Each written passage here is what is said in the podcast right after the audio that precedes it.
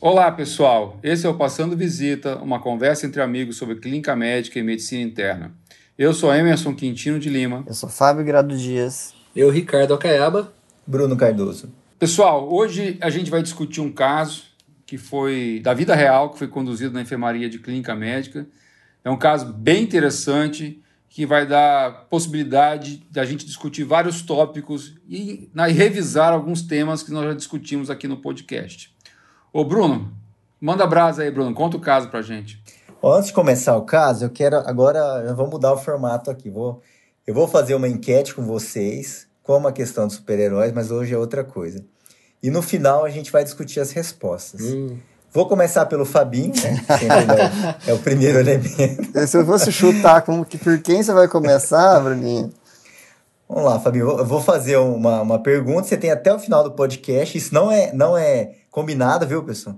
No final você me responde. Aham, uhum, tá. Tô até com medo Bom, vou perguntar para cada um aqui. Se você fosse personificar, né, um objeto ou, ou uma pessoa, sei lá, alguma coisa, qual que seria a imagem que você acha que te refletiria, Fabinho? Vamos lá. Nossa, Bruninho. Quer dizer, eu tenho que pensar então num objeto que me representaria é isso? Isso, objeto, sei lá. Coisa que você acha que tem a ver. Eu tenho que responder agora, de imediato, assim? Não, você vai pensar, vai responder no tá final. Bom. É, Puta, isso, isso, é pra todo mundo, já, né? Já, todo mundo, o doutor Emerson e a Caiada. se eu ficar, se eu ficar meio quieto, sabe... então, na discussão, é porque eu tô pensando nisso, porque eu já fiquei preocupado. É, então, é, essa, essa, essas enquetes do Bruninho, que ele solta no começo, e aí você, assim, no final ele vai explicar o porquê. E aí você fica o episódio inteiro pensando na resposta, você não concentra mais. Eu já, eu já não vou mais prestar atenção no caso que ele vai contar. Ó, eu vou falar o meu agora que eu já sei, né? Como eu preparei, eu já vim, eu já vim com. Eu queria ser um livro com pernas, viu, Fabinho? Fabinho. Hum, Esse livro minha... com pernas, tá, Bruno? Um livro com pernas. Vocês pensam de vocês, no final eu volto, ó. Então conta o caso aí, Bruno. Vamos vai. lá, vamos pro caso. Vou apresentar aqui para vocês e vou falar pro, pro, pros ouvintes aí. Bom, esse caso é um caso da vida real, é um paciente do gênero masculino, 25 anos, ele era casado, ele é pardo, católico, ele trabalhava como segurança em eventos particulares, natural e procedente de Mirassol, uma cidade aqui do interior de São Paulo. Qual era a queixa principal desse paciente? Caroço no pescoço, que ele referia a três semanas. O paciente até então sem comorbidades. Ele referia que há três semanas ele notou aparecimento de linfonodomegalia submandibular múltipla, né? sendo que o maior dos linfonodos tinha 3 centímetros de diâmetro, principalmente na região anterior da mandíbula, né? Submandibular, região anterior. Associado ao quadro, ele refere febre, astenia progressiva, hiporexia e ele perdeu 7 quilos no período. Se eu não me engano, ele pesava 70 quilos e na admissão ele estava com 63 quilos. Então, esse é o quadro dele. Tá. Ô, Bruninho, deixa eu fazer umas ah, perguntinhas. Sim. Pode? Porque, Vamos lá. Até porque o nosso claro. ouvinte está ouvindo, é bom que eles vão pensando enquanto você vai falar o resto. E essa, esses, esse, o tamanho desses, desses linfonodos ou dessas, desses nódulos cervicais, você já está dando aqui o dado do exame físico. É, que obviamente assim, o paciente eu referi... não conseguiria mensurar, né? Isso. E... Fabinho, pior, pior de tudo, que esse paciente ele era tão encasquetado, ele era tão curioso, que ele mediu o linfonodo, viu, Fabinho? Ah, é? Ele sabia que tinha 3 centímetros, cara. Hum. Por incrível que pareça, né? E, e Bruninho, então... e essa febre, você tem como caracterizá-la melhor, assim, na, pela anamnese? Fabinho, ele falava que, que era uma febre, era febre referida, não era uma febre né, medida. E ele percebia mais no final da tarde. No final da tarde.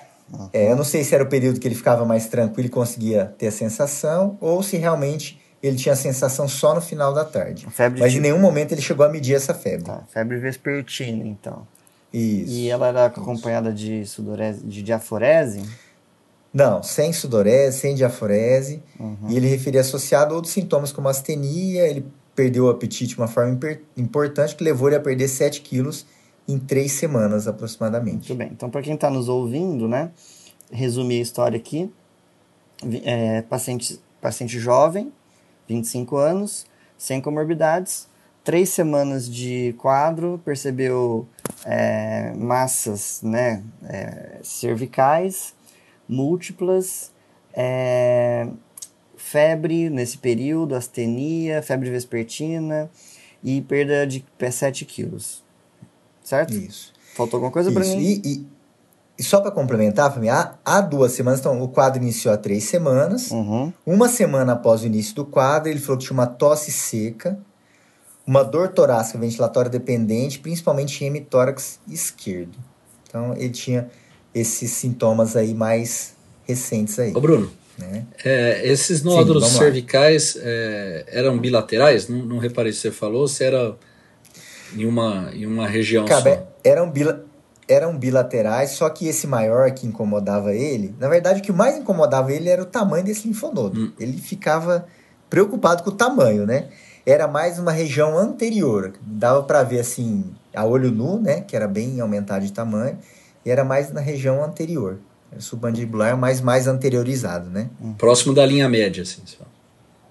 Isso, próximo da linha média, tá. perfeito. Muito bem. Então eu vou, vou prosseguindo aí para daqui a pouquinho a gente né, discutir.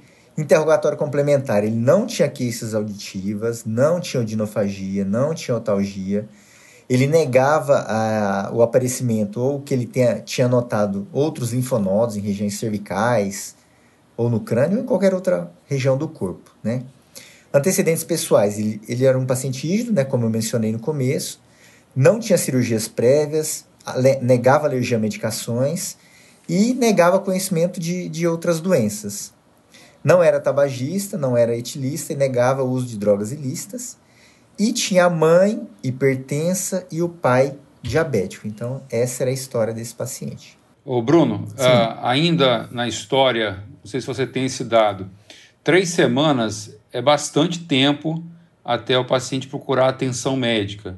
Nesse período de três semanas, até ele ser internado uh, com a gente lá no hospital, ele procurou atenção médica, fez uso de alguma medicação nesse período, ou fazia uso de alguma medicação cronicamente? Não. Por qualquer motivo? Ele ficou preocupado, ele, tinha, ele referiu que tinha procurado o pronto atendimento, porém o que tinha sido é, prescrito para ele como medicação era analgésico comum. Ele estava tomando paracetamol e dipirona, era o que ele tinha feito uso aí. Ele não tinha tanta dor, passaram acho que para pensando talvez num quadro né, reacional, mas realmente ele não tinha tomado outras outras medicações não. Ele negava anti-inflamatórios, antibióticos ou outras medicações. Indo para o exame físico, Bruno, você quer descrever para a gente agora o exame físico, por favor? Vamos lá, então, exame físico, né? Ele estava normocorado, hidratado, anictérico. No momento da, da consulta inicial, né, que ele foi no pronto atendimento lá do hospital, ele estava febril, a temperatura era 36 graus Celsius, axilar. Ele media 1,75m, pressão 100 por 60 milímetros de mercúrio, uma frequência cardíaca de 98 batimentos por minuto. Nós pesamos ele, ele estava com 63 quilos, o peso habitual que ele referia era 70 quilos. E de exame físico agora, né, complementar aí. Ele tinha presença de linfonodomegalia cervical em região submandibular. Os nódulos, né, os linfonodos, eram dolorosos à palpação, tinham consistência borrachoide, uma consistência macia, não eram endurecidos nem fibróticos, né? Nós conseguimos palpar quatro linfonodos, né? Eles eram móveis. E o maior na região anterior com é o que ele já tinha medido lá, que ele tinha falado, é realmente em torno de 3 centímetros de diâmetro, esse maior. Os outros menores. O orofaringe dele não tinha hiperemia, não tinha secreção, não tinha nenhuma outra lesão. Né? Otoscopia foi realizada sem alterações. A ausculta pulmonar, o murmúrio dele era simétrico bilateralmente, não tinha ruídos adventícios.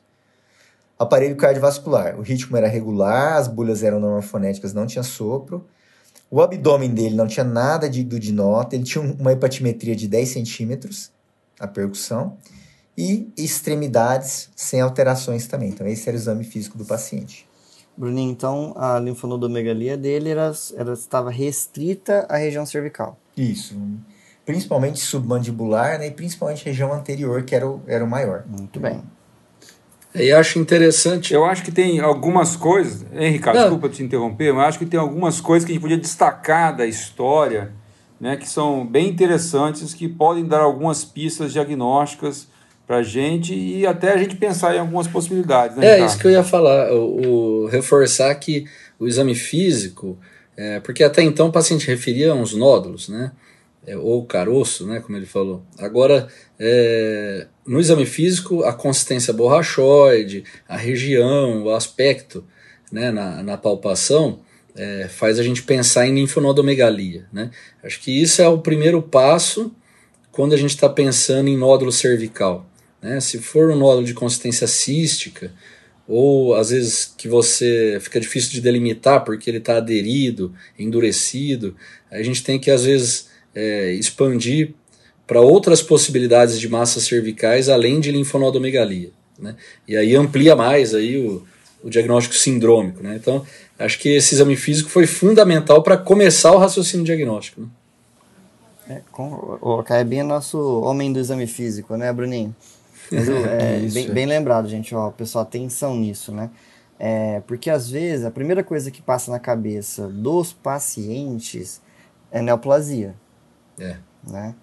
Então, assim. Eu acho que passa na cabeça de todo mundo, viu, Fábio? É. Eu lembro que quando eu era interno, na realidade, quando eu estava aprendendo propedêutica, né? Eu ainda falo isso hoje, que todo aluno do terceiro, quarto ano acha que tudo é neoplasia. tá certo? Então, assim, é, toda linfonodomegalia, toda, toda massa é neoplasia. Nem sempre é. Né? E eu tenho uma história pessoal até, né? Eu, quando estava na faculdade, e a gente vai discutir esse diagnóstico aqui, eu apareci com um monte de gânglio no pescoço. Ixi.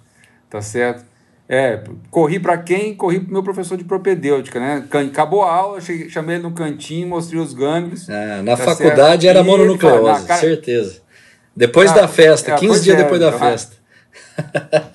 pois é, então assim, a gente vai discutir esse diagnóstico é, diferencial aqui de mononucleose, né? E na realidade era mesmo, tá, tá certo, já bateu o diagnóstico. Né? Mas tem algumas coisas, Bruno, que eu acho que vale a pena você destacar, assim, para poder é, com alguns pontos importantes da história do exame físico. Você não quer destacar para a gente, Bruno? O que, que, eu acho que é importante aí, né? Em relação à história, epidemiologia, porque assim, para esse paciente, que é uma, são queixas comuns, né? De linfonodomegalia, né? Que esse paciente está tá, tá apresentando, tem algumas pistas interessantes. Primeira coisa na história que eu não mencionei é perguntar sobre epidemiologia, né? Principalmente, por exemplo, viagens, né? Nós temos, assim, várias doenças, depois nós vamos comentar, mas em relação a, a, a viagens recentes, né? Algumas doenças associadas a, a algumas doenças infecto-parasitárias aí, de, de, localizações que são mais prevalentes. Então, assim, foi perguntado, apesar de eu não ter citado, né? Por exemplo, né, doença infecciosa, ele não tinha viagem prévia, né? Nós perguntamos uso de, de, de drogas, contato com, com, né, às vezes, paciente com promiscuidade né, que tem história prévia. É, relação a, a, ao sexo, né, né, assim, uso de preservativo, é, né, sexo seguro aí. Ô, Bruninho, até animal de estimação, né, porque... Até animal de estimação Porque também. você tem até a doença de Lyme, né, que é como...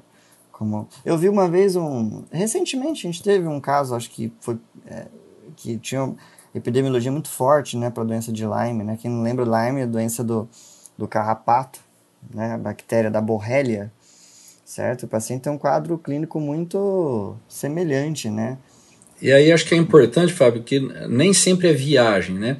Às vezes é importante uhum. caracterizar onde ele mora primeiro, né? Se é um ambiente rural Exato. ou um ambiente urbano, né?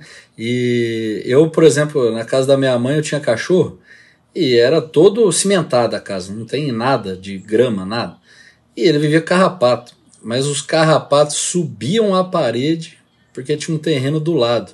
Eu nunca imaginei que carrapato subia a parede, mas eu via os carrapatos subindo a parede e passando para dentro da casa. Então, é, mesmo em ambiente urbano, às vezes tem terreno baldio que ficava, nesse caso da minha mãe, ficava cavalo que o cara deixava lá.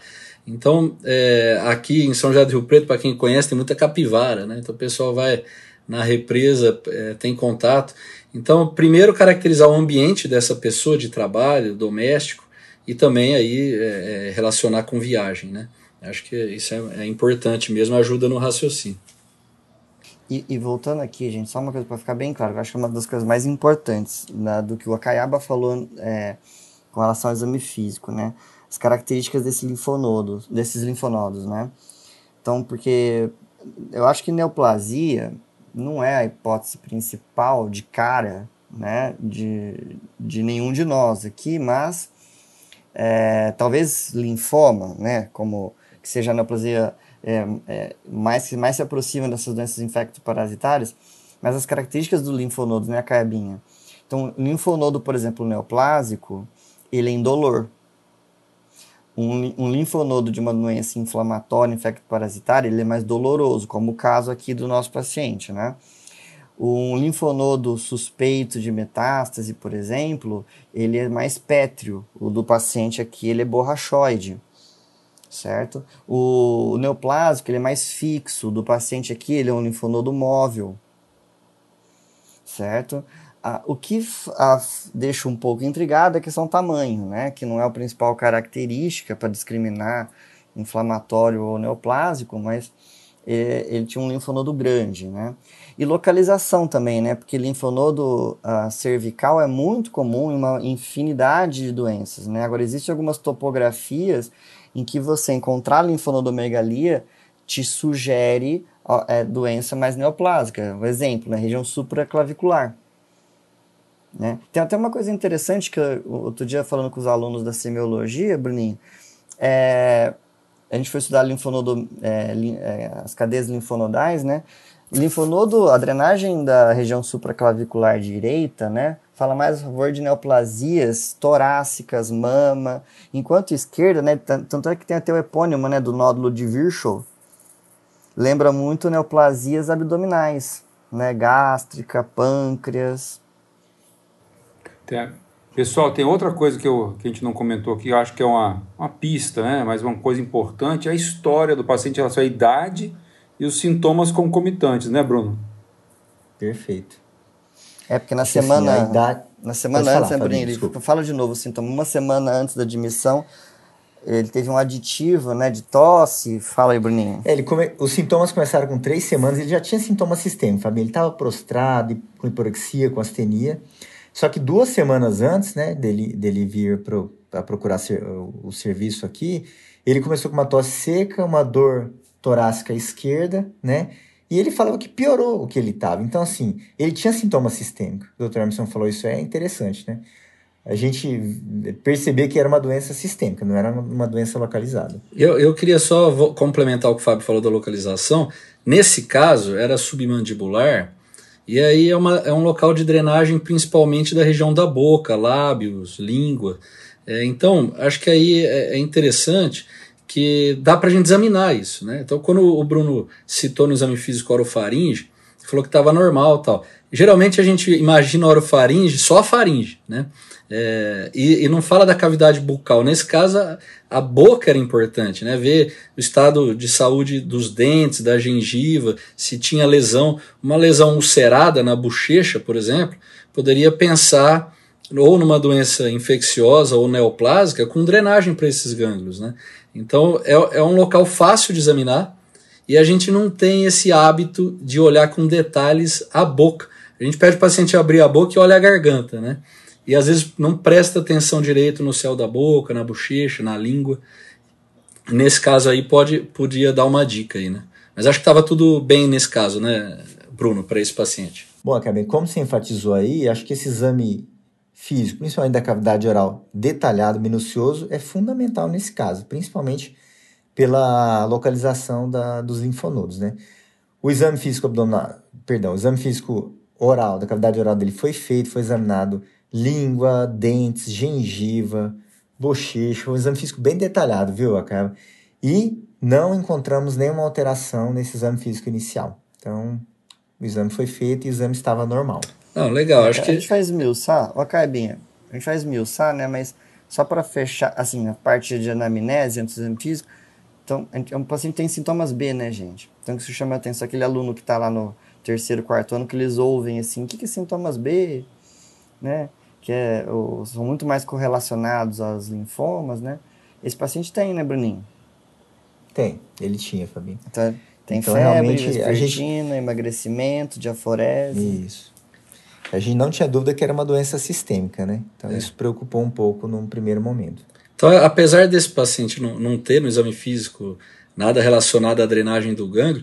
Queria deixar de dica aí para o pessoal que, quando tiver em frente a um caso assim, investigando linfonodomegalia, independente de qual região do corpo, é, pesquise a drenagem, né? E a, a, gente não sabe de cabeça tudo, mas dá para pesquisar em, em, no livro, no, no, site, na internet, no up to date. Você consulta rapidinho para onde, de onde vem a, a drenagem para aquele gânglio, que isso ajuda a dirigir, né, o seu raciocínio.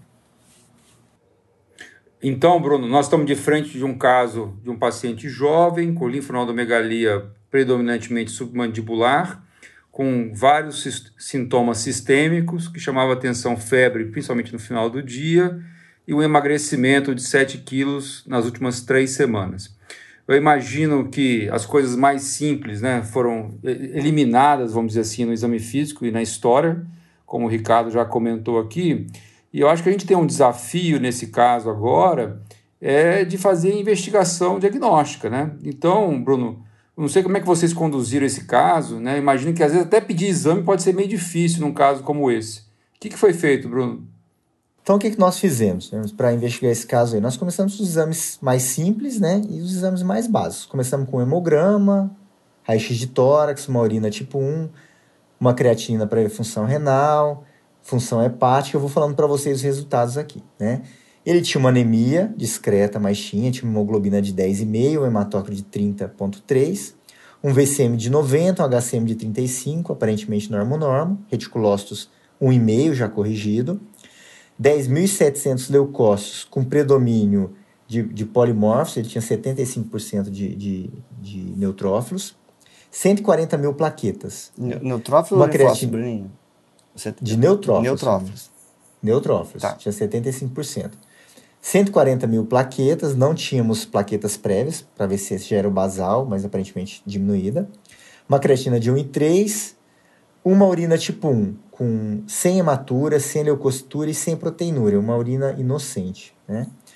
4 de potássio, sódio 145, um cálcio de 10,9, porém hum.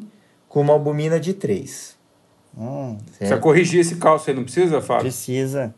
Interessante, porque isso é uma coisa que não, não era, era um exame alterado aparentemente inesperado, né?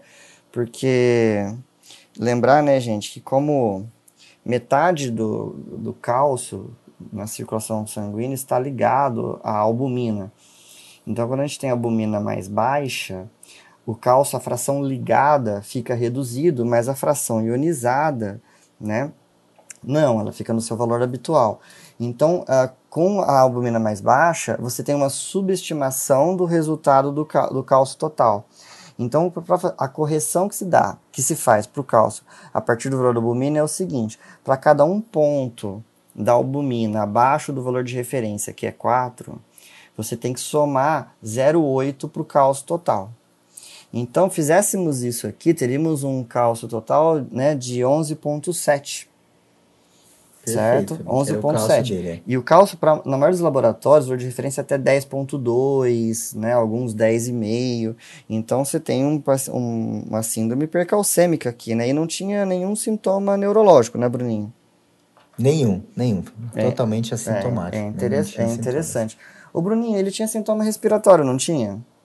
Tinha. Antes da gente voltar no cálcio, né, para discussão, que, é, o, o raio-x de tórax dele, você tem temos, sabe, o raio tórax dele, uma área cardíaca normal, né? É, os campos pulmonares bilateralmente nós não víamos é, nenhuma massa, nenhuma lesão aparente, não tinha é, aumento de mediastino pensando em linfonodomegalia.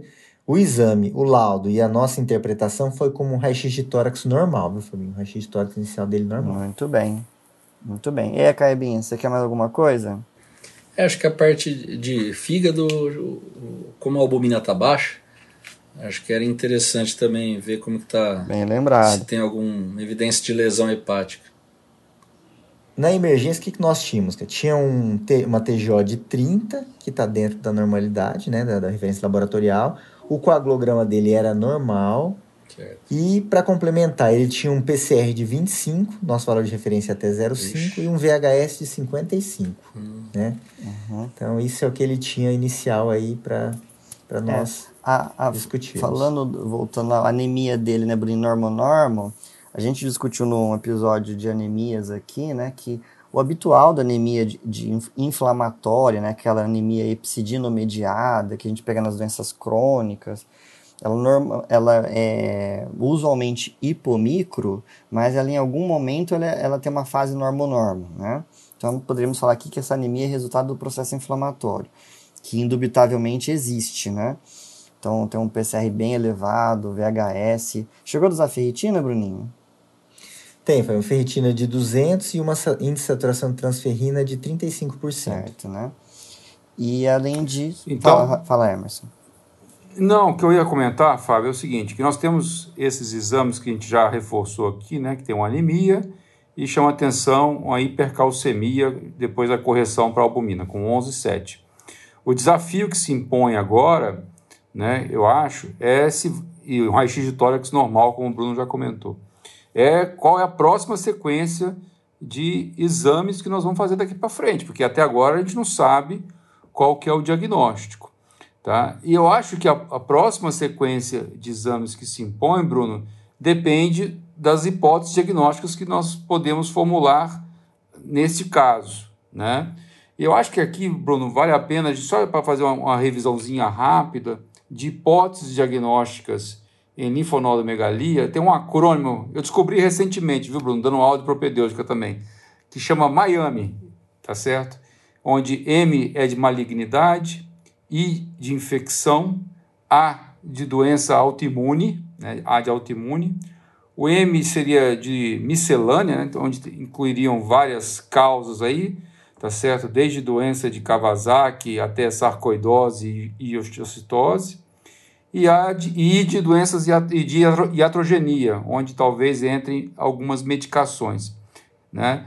Por que, que eu estou comentando isso, Bruno? Porque a próxima sequência de exames, tá certo, vão envolver alguma dessas hipóteses diagnósticas, né, Bruno? Ô Emerson, já Perfeito. que você comentou aí até de medicações, né, então talvez lembrar algumas que, que medicações que possam dar, é, cursar com linfonodomegalia, é, não é muito comum, viu, Fábio? Eu, se eu fosse bem sincero com vocês aqui, eu nunca vi linfonodomegalia predisposta por medicação. Mas está descrito, né? Alopurinol, captopril, a própria calamazepina, hidralazina, penicilina, fenitoína, enfim, então, tem várias ó, medicações que engra podem desencadear uh, linfonodomegalia. Eu já Fábio. vi um caso, um caso, que na verdade ficou na conta do, da fenitoína, porque na, como diagnóstico de exclusão. Mas o, eu, eu já vi um, eu vi um caso na enfermaria uns anos atrás em que a gente postulou a, a, a hipótese de que fosse pela, por fenitoína. E, a, e aí, no caso, né, a gente reforçou a, a, hipótese quando no ambulatório, suspendendo a droga, em quatro semanas a, houve é, recrudescência do, do, dos linfonodos, acredita? Olha. Pois é, Nunca vi também não. Então, Bruno, Ô Bruno, lembra que eu comentei lá no começo do episódio que eu procurei meu professor de propedêutico achando que eu estava com neoplasia, né? Sim, sim. Aí, na realidade, era o diagnóstico de mononucleose. Namorada nova, aquela coisa, né? Tá certo? Minha mulher, minha mulher que não escute esse episódio de hoje. Tá certo? Então, Bruno, eu acho que aqui de cara eu, eu ia querer coisa simples que você me contasse aí, Bruno. Sorologia para toxo, mono, HIV. Você tem essas coisas, Bruno? Temos, ó. Então, assim, como né, o, o, o mnemônico lá que o senhor falou aí, a gente pensou em doenças infecciosas, né? Seria o, o I do Miami, né? O que, nós pensamos? Ó, so, é, doenças virais. Pensamos em hepatite B, hepatite C, HIV, CMV, Epstein-Barr, todos negativos, sorologias negativas, né? Pensamos também em toxo, também negativo, né? É, pensamos em outras doenças infecciosas sistêmicas, bacterianas. Ele tinha as hemoculturas e urocultura negativas, e até em sífilis foi pensado para ele. Então, com VDRL negativo também. Então, essas foram as primeiras sorologias que nós pedimos, todas negativas. Ô, Ricardo, quero que você dê um pitaco aqui, Ricardo. Lá no Miami tem as doenças autoimunes, né? No A de autoimune. Nesse caso aqui, nós temos um paciente com linfonodomegalia bem restrita numa cadeia só. Tá certo? Geralmente, como é que é o caso de doença autoimune, Ricardo? É, geralmente a doença autoimune ela tem uma manifestação sistêmica, né? Então, você pode ter envolvimento ganglionar, mas geralmente é disseminado, né? Então, você é, pode ter gânglios periféricos, cervicais, mas também axilares, inguinais, e geralmente vê, depois aprofundando né, nos exames de imagem, você pode ver abdominal, mediastinal, então são, são, é, é um acometimento mais disseminado né, da, da cadeia ganglionar. Mas é, é, não, é, não é impossível é, começar né, a, a doença é, exacerbando mais uma determinada cadeia. Então, só o fato de ter gânglio localizado não descarta. O que, o que chama atenção é que, além de ser localizados, são grandes. Né? A gente, em doença autoimune, também não vê nódulos tão grandes. Né? A gente vê um aumento, mas não tanto assim para 3 centímetros, é, localizado. Né? Agora eu gostei desse método mnemônico que, que a doença autoimune aí entrou em terceiro. Né? Assim, primeiro investigou malignidade, infecção, depois vai pensar em doença autoimune. Eu acho, eu acho que assim fica mais fácil para a gente. é, você está puxando a sardinha para o seu lado e eu vou mandar a bola agora para o Fábio. Ô Fábio, tá certo? Ah, em doença infecciosa, é, de novo, né, nós temos aqui nesse caso em particular uma linfonodomegalia mais restrita. É, eu fico preocupado às vezes com endocardite, Fábio, né, porque o Ricardo comentou ali da boca, ele fez questão de saber como é que estava o estado de conservação dos dentes e tal. Como é que é no caso de endocardite, Fábio? Então, é, endocardite, ela, ainda que não seja aqui a nossa principal hipótese, né, mas ela entra como diagnóstico diferencial de qualquer é síndrome febril, principalmente aquelas de curso subagudo, tá? É, o Bruninho mencionou aqui que o paciente tinha hemoculturas negativas, né? Mas se a gente pensar os critérios de Duke para fazer diagnóstico de endocardite, ele não tem nenhum. Aliás, ele tem um, um, critério menor, né? Que é, que é a febre. Os critérios microbiológicos para endocardite, né? É, só para gente falar rapidinho. Então, o paciente tem que ter pelo menos duas hemoculturas, né, separadas por 12 horas, né, isso conforme consta na literatura, ou maioria de quatro, sendo que a primeira e a última separadas por mais de uma hora, com detecção de germes típicos, né, que os dois estreptos, o Staphylo as bactérias do grupo Racec, o enterococo, é, e o, segundo critério seria o eco, né, então achado de vegetação, abscesso, ou um sopro novo. E aí o Bruninho mencionou que no exame físico não há menção disso, né? Ele não tem nenhum fator predisponente que a gente saiba, né? Não tem usuário de droga. Ali voltando para quando vocês falaram do, dos, dados, dos dados epidemiológicos, né? Ele não é portador de valvopatia, de cardiopatia congênita. É, e não tem uma coisa no exame físico, né? Que a gente sempre tem que chamar atenção nos pacientes com linfonodomegalia, esplenomegalia, né? Hepatospleno.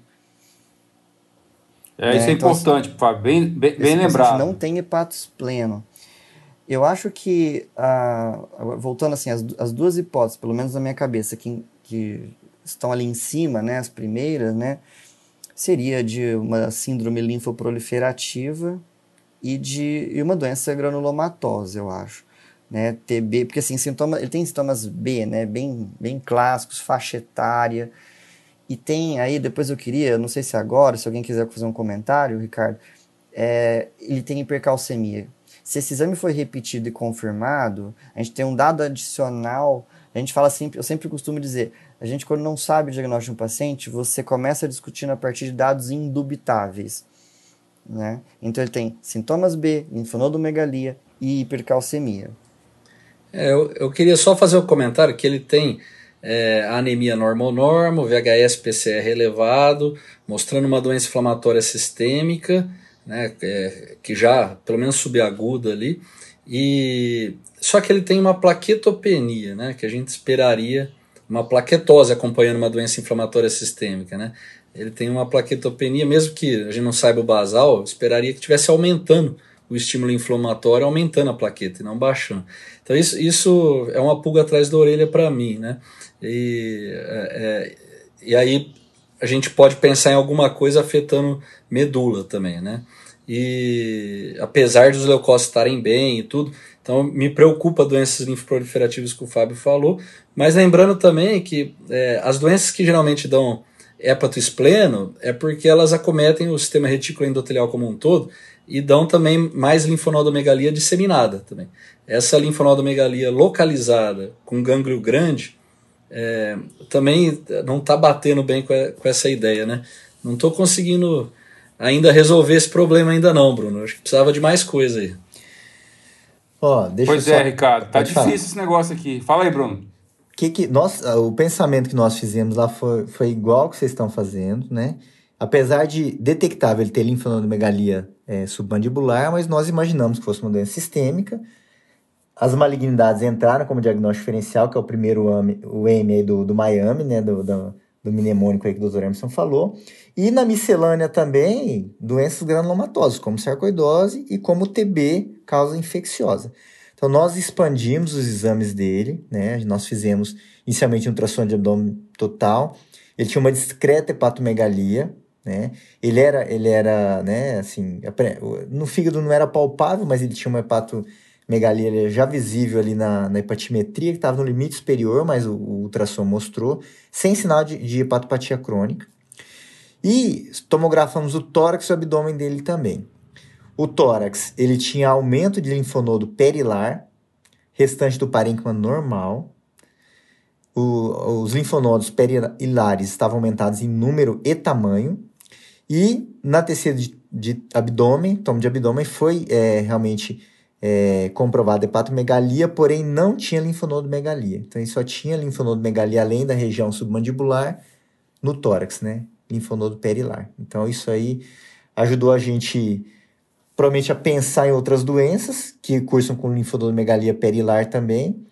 TB foi uma das hipóteses, nós não conseguimos, né? Não tinha outros indícios de TB, apesar de poder ser TB linfonodal, e não tinha outras massas para pensar em neoplasias ou outras doenças aí como diagnóstico O Bruninho, não tinha para TB, né, nada assim, aparentemente no parênquima pulmonar, né, que você está me isso, dizendo, né? isso. né? Porque TB, isso. às vezes você tem até nas formas miliares, a forma miliar, né, com cialodenite, você pode ter linfonodomegalia. O, o Bruninho, pele nada, né, não tinha nenhuma lesão cutânea.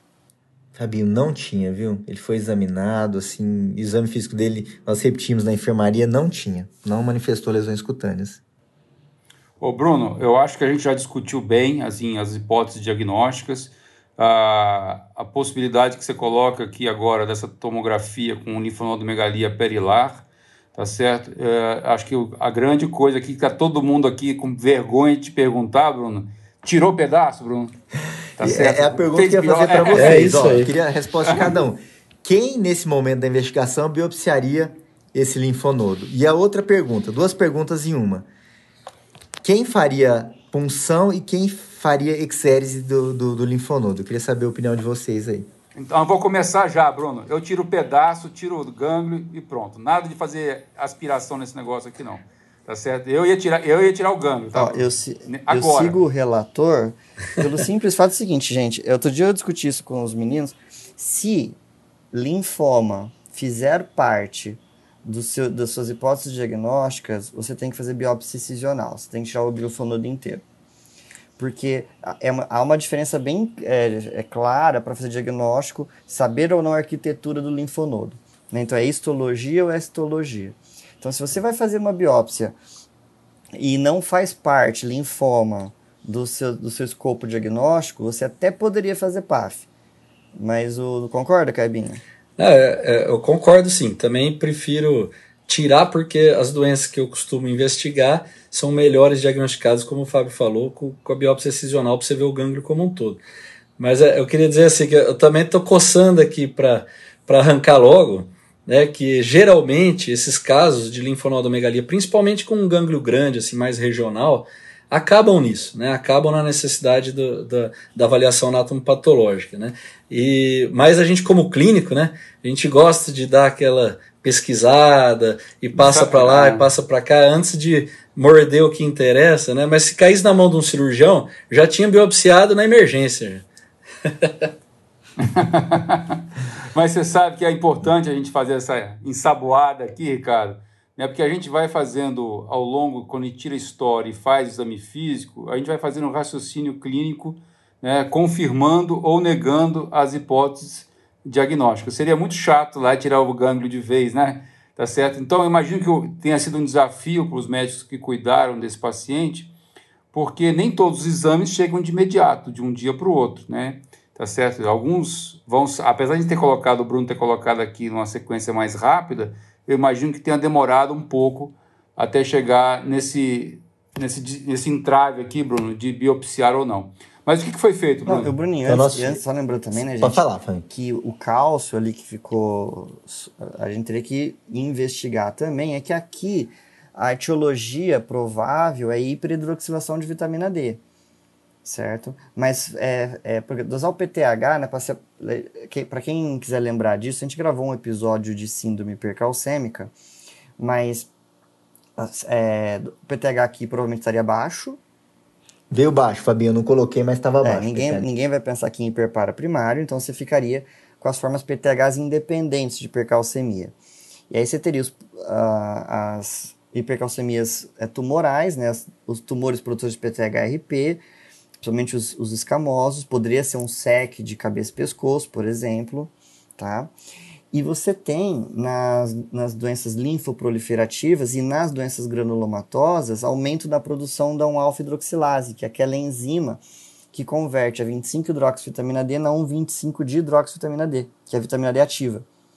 Certo? Então, provavelmente aqui, a, a, fisiopatologia do, da hipercalcemia é a hiperidroxilação de vitamina D. Então, se dosássemos aqui a 1,25 de hidroxivitamina D, por exemplo, a carbinha, e ela viesse alta, né? Eu acho que puxa, quase que deixa essas duas hipóteses, né? uma doença granulomatosa ou uma doença linfoproliferativa, como as principais mesmo.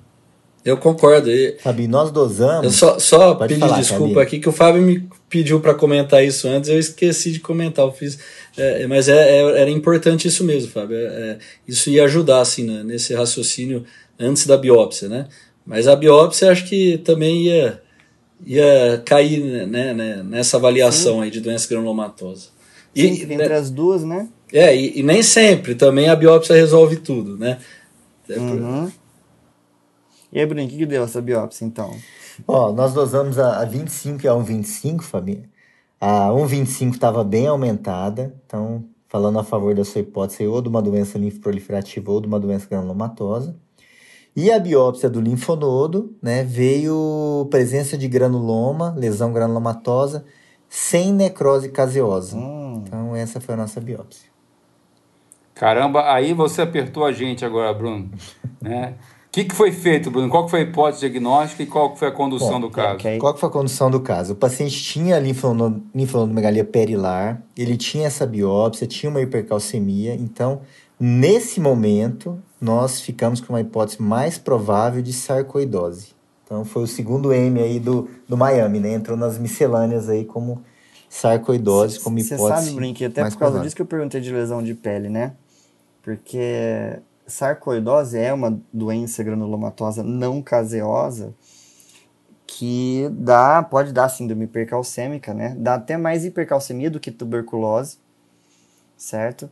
E tem, às vezes, lesões cutâneas, né? Até entram, se a gente aproveitar aqui para o nosso ouvinte, entra no diagnóstico diferencial de eritema nodoso, que o paciente não tinha, né? Então, eritema nodoso, é, lembrar aqui rapidinho, né? Vocês têm que lembrar em pós-estreptococo, infecção estreptocócica, sarcoidose, doença inflamatória intestinal, Crohn, retocolite, certo? Algumas medicações, né? Estrógeno, gestação, Aliás, Fábio, você falou bem, tem um. Havia um caso mês passado de sarcoidose com eritema nodoso lá que a gente fechou o diagnóstico.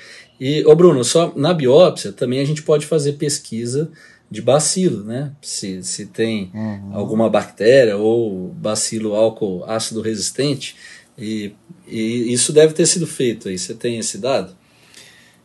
foi inicialmente negativo, viu, Cabinha? Interessante. Então, bar negativo. E só para completar, Cabinha, esqueci, né? TB também pode dar, né? Eritema nodoso. É, e lesão de pele.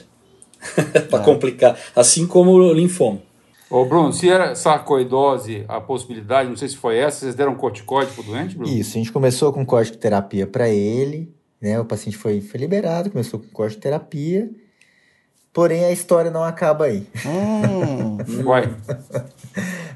O que, que aconteceu, pessoal? Três semanas após, o paciente voltou no ambulatório, o linfonodo, os linfonodos aumentaram de tamanho e ele começou com tosse produtiva com hemoptoicos. Ele falou que a astenia tinha piorado, ele estava mais prostrado e aí nós repetimos os exames dele. Nós reinternamos o paciente e repetimos os exames dele, né? Bom, aí sarcoidose vai Pode ficando ca- um pouco provável, né? Hemopitoico aí complicou, hein, Fabinho? É, aí é não caseoso mesmo, Bruninho, esse... E, eu- e o sujeito ficou, ficou mais prostrado com corticoide. que é difícil, hein? Corticoide geralmente anima a gente, né, Carbinho? Pois Carbinho É, pois usa é. bastante. Eu adoro tomar corticoide, viu, pessoal? Não pode, mas eu adoro. Eu fico tão bem, então... Isso, isso é variável, viu, Bruno? A maioria, sim. É, isso é interessante, que eu tenho paciente que a gente acaba usando dose alta, ele não dorme à noite, fica agitado. Isso pode acontecer. Mas alguns dá o inverso. Às vezes fica com moleza, sonolência. Mas aí a gente esperaria uma melhora do quadro inflamatório e o paciente melhorar, né? Tem um- uma sensação de bem-estar e- e piorou, né? Parece que estava melhorando, piorou. Não tem aquela, aquela Ô, ô, brincadeira. Carlinha, eu, eu, e Emerson, o que vocês acham? Acho que a gente tem que voltar a investigar o pulmão dele. Eu acho que a gente deixou passar um pouco aquele sintoma de, de tosse seca, né, Fábio? Porque o gânglio perilar não justificava a tosse seca e uma dor ventilatória dependente. Que na toma não mostrou nada que justificasse isso, mas isso aí agora, agora, né, depois dessa evolução é, bem dramática do quadro pulmonar, aí é, é, me, me veio essa, isso, o que, que a gente pensou a respeito da tosse seca e, e, e da dor é, ventilatória dependente, que poderia ser pleurítica, né? É, talvez a gente tenha é, não valorizado esse sintoma no início, por, frente a, a- ao sintoma de gânglio dele que era tão evidente, né? Ô, Bruno, como é que foi? Como é que vieram os exames, Bom, o que, Bruno? que a gente fez? Nós repetimos o hemograma dele, piorou a anemia, hemoglobina de 10,5 foi para 9,5, o hematócrito caiu para 28, era 30, né? 30,3. A plaquetopenia piorou, foi para 125 mil, leucócito de 10,700 foi para 13,500. O cálcio permaneceu, foi para 9,5, o a albumina 3,5, corrigido foi para, tava no limite, foi para 10.3, né? Igual o Fabinho falou, alguns lugares 10,5, 10.2, então o cálcio diminuiu um pouco. TGO foi para 40 e continuou com PCR e VHS aumentados, né? Ô, ô, Bruninho, o cálcio diminuiu, aí o corticoide tem um fator, né? Exato. Porque, lembrar, gente, quando o mecanismo de hipercalcemia for hiperidroxilação de vitamina D, o corticoide é um antagonista da 1-alfa-hidroxilase. Então, o corticoide trata a hipercalcemia nesses cenários. Perfeito. Mas não adiantou tratar só que o? Tinha- É, pois é. Então, o que que aconteceu? paciente- Dá- dá alta cálcio, O que aconteceu? É, nós repetimos o raio-x de tórax e mudou completamente o padrão do raio-x dele. Infiltrado é, perilar bilateral, áreas de consolidações bilaterais, principalmente em ápices, e um derrame pleural discreto à direita. Vocês lembram que a dor dele era à esquerda, mas o derrame dele apareceu do lado direito, pessoal. Ô, Bruno, Sim, tem, tem orelha de elefante, tem tromba de elefante, tem pata de elefante. Tá certo? É um elefante isso aí, É. Bruno? é um elefante, viu? O que, que aconteceu? Nós retiramos o corticóide e fizemos uma outra biópsia do linfonodo dele, né? E nessa outra biópsia veio é, lesão granulomatosa com necrose caseosa. Ô, Bruninho, não então pediu. mudou o padrão da biópsia dele. Nesse momento, vocês não pediram escarro? Fabinho, ele não tinha tosse no segundo momento, apesar de ter piorado, ele referia hemoptoico, só que no hospital ele não tinha tosse. Uhum. A gente acabou não, não, não investigando por causa disso. E a biópsia foi feita de uma maneira mais rápida e já saiu o resultado também bem rápido. né? Então, Bruno, qual que era o nome do elefante aí, Bruno?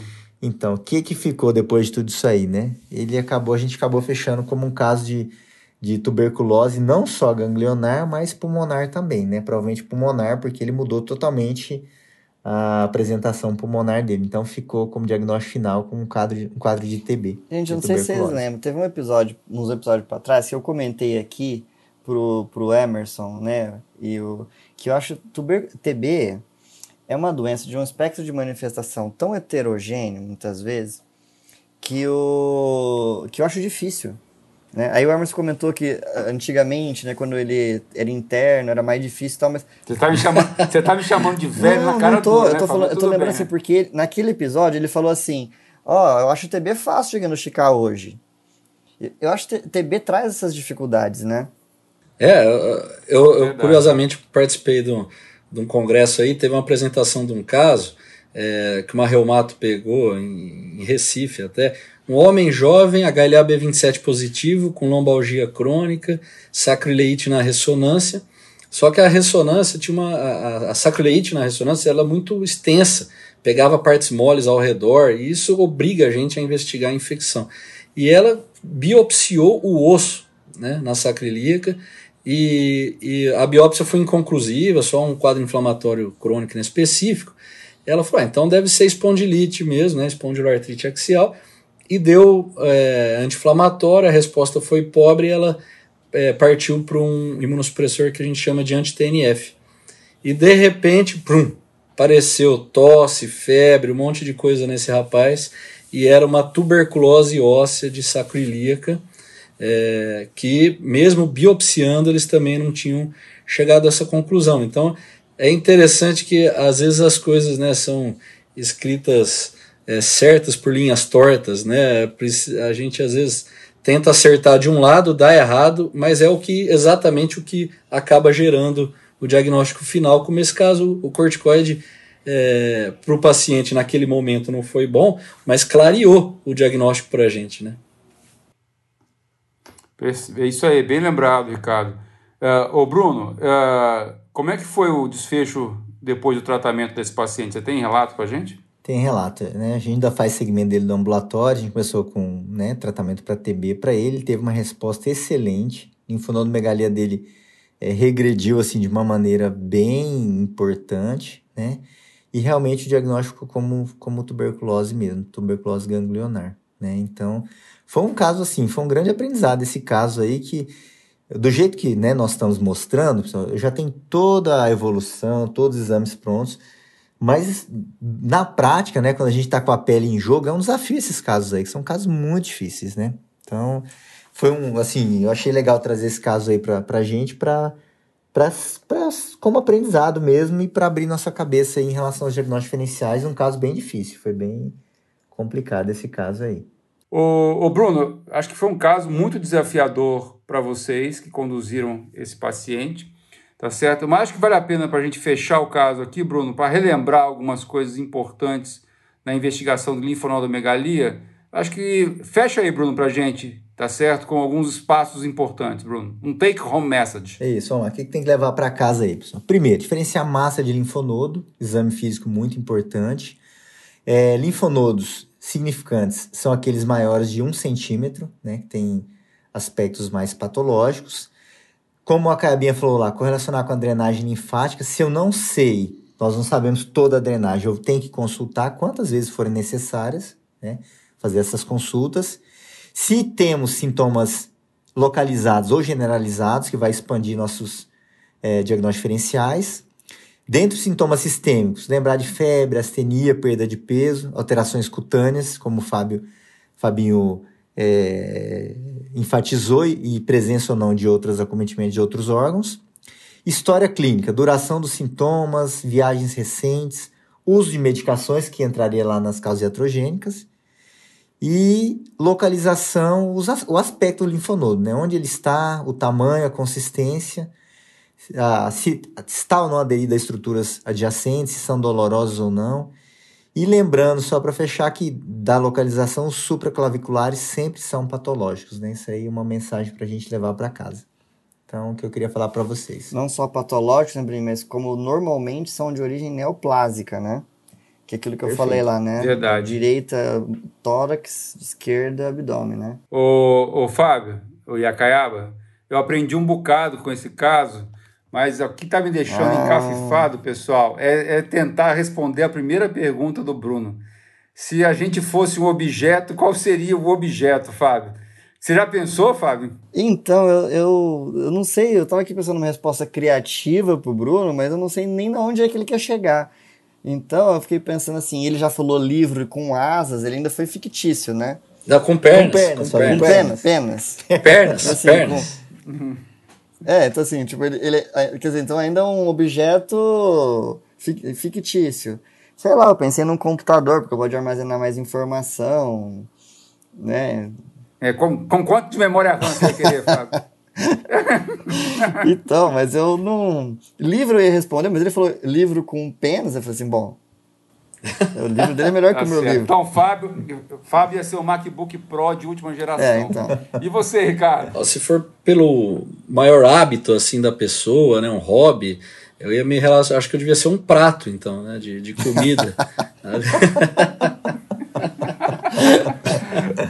Bem, boa, Caiaba.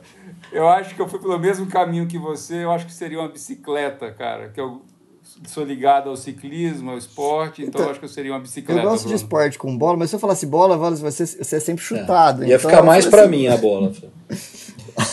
é.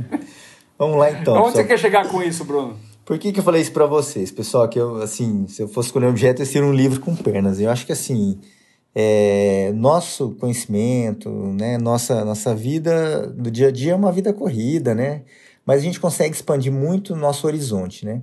Eu queria trazer uma, uma, uma citação aqui, porque eu acho tão importante nós lermos, né? É do Mário Quintana, ele fala o seguinte, ó, livros não mudam o mundo, quem muda o mundo são as pessoas. Os livros só mudam as pessoas. Ah. Então eu queria encerrar com essa frase que eu acho que é, Sim. eu acho que fa fala muito assim do que eu acredito aí na, na minha vida aí. Então, hoje é curto, não vou falar muito não. Não, mas é, ele, ele, foi profundo. Ele mais deixou a gente, ele mais deixou a gente ansioso com a resposta do que. foi só uma pegadinha, foi. Foi. pra falar do livro, né?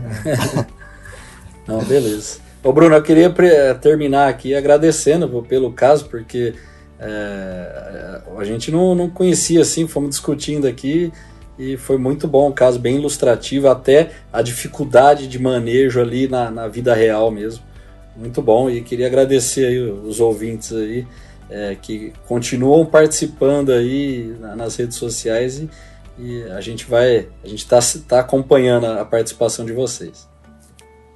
É, eu queria também me despedir aqui, né? Eu sei que deve ter gente, tem muito ouvinte que fala que nos ouve enquanto corre, sabe, Bruno? Fazendo atividade física. Então, quem estiver fazendo exercício, capricha aí, tá? O Acaiaba tá comendo, vocês estão se exercitando. é, e, e, eu gosto particularmente desses episódios que tem caso clínico e que a gente às vezes não sabe tanto da história, eu acho que são muito prazerosos, né? É, o, o Bruninho organiza muito bem esses casos. É muito gostoso discutir casos com ele na enfermaria. Então, parabéns, Bruno, pela, pela, pela escolha do caso para esse nosso episódio. É isso aí, Bruno. Parabéns para todos que participaram hoje aqui, os nossos ouvintes que estão, como o Ricardo comentou, dando sugestões no dia a dia para a gente melhorar, dando dicas de temas para a gente discutir aqui. Beleza? Então, um abraço a todos. Esse foi o Passando Visita, uma conversa entre amigos sobre clínica médica e medicina interna. Um abraço e até o próximo episódio.